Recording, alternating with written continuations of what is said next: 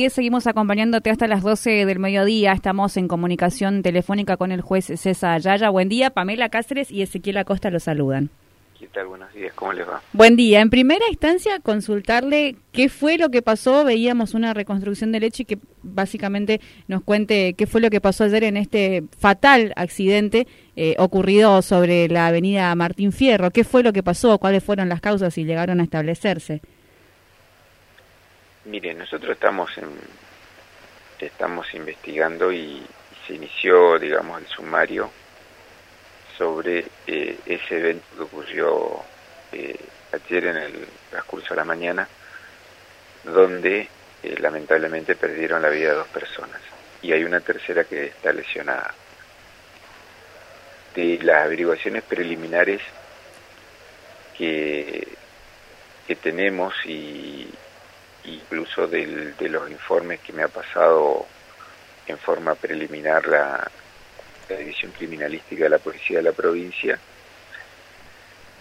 Eh, el evento eh, participaron cuatro vehículos este, con la característica de que ninguno de los vehículos ha tenido contacto con el otro, es decir, no hubo una colisión entre vehículos.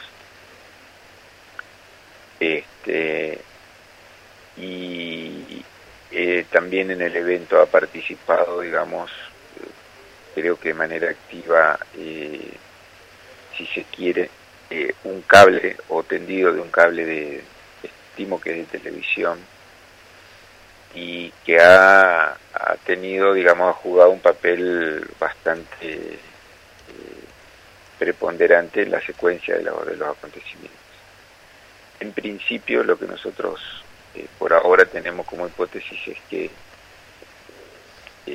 un camión al, intentar colocarse en forma paralela a, la, vereda rosa y, digamos golpea un cable un poste que contenía el cable tendido de cable. Eso hace que, el tendido pierda eh, pierda la tensión y el cable quede a una altura que, podría, podría ser llevada por delante. Efectivamente así ocurre con un colectivo y eso desencadena este, automáticamente las lesiones y, el desplazamiento de las personas, un transeúnte y, un señor que conducía una moto que digamos que que lo desplaza la moto y, termina colisionando el, sujeto con el colectivo. Eso, digamos, en grandes rasgos es lo que, lo que ha ocurrido, lo que nosotros este, debemos determinar después con, eh, con pericia, testimonio, autopsia, informes, es dar certeza a esa, a esa hipótesis que tenemos. Claro, ahora se podía, se, se, podría en este caso por ahí responsabilizar a la empresa propietaria del cable que, que, causó básicamente toda esta situación. Mire, no, nosotros primero que yo lo que tengo que mi, función como juez de instrucción es recolectar todo toda la evidencia, recolectar todos los datos y eventualmente eh, después imputarle a quien eh, ha sido, digamos, como eh, prima facie a, eh, a, quien yo le puedo imputar este hecho, este evento. Claro. Y en principio nosotros, este, por ahora, estamos como a las personas que yo le podría imputar la muerte de, de, de las dos personas fallecidas, sería el conductor del, del colectivo y el conductor del camión.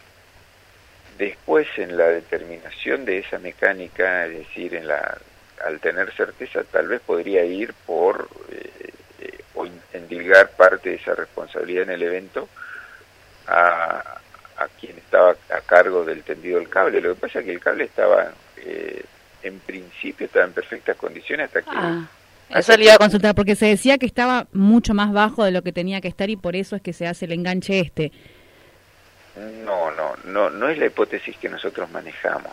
No obstante, yo no descarto que eso, que eso sea así, pero nosotros, yo por eso le digo, la hipótesis que nosotros por ahora manejamos es que eh, el, camión eh, golpea el poste, al golpear el poste el cable pierde su tensión y queda a una altura eh, que es peligrosa, digamos. Claro. Al quedar a esa altura peligrosa es donde el colectivo embista el cable o lo lleva por delante y ahí produce esas desencadena estos estos segundos hechos que es digamos levantar o dar con un latigazo al, al peatón que, que además no estaba en la calle él estaba acá en la vereda y eh, también produce eh, el desplazamiento del conductor de la motocicleta. Doctor, eh, le una consulta respecto al, tercer implicado, el que está eh, en grave estado, ¿qué lesiones tiene? Mire, yo no tengo el informe sobre las lesiones específicamente. Nosotros sé que está en el hospital, yo no sé si está en grave estado. No obstante, obviamente que en principio nosotros teníamos la eh, el informe de que él estaba fuera de peligro, que su vida no corría peligro.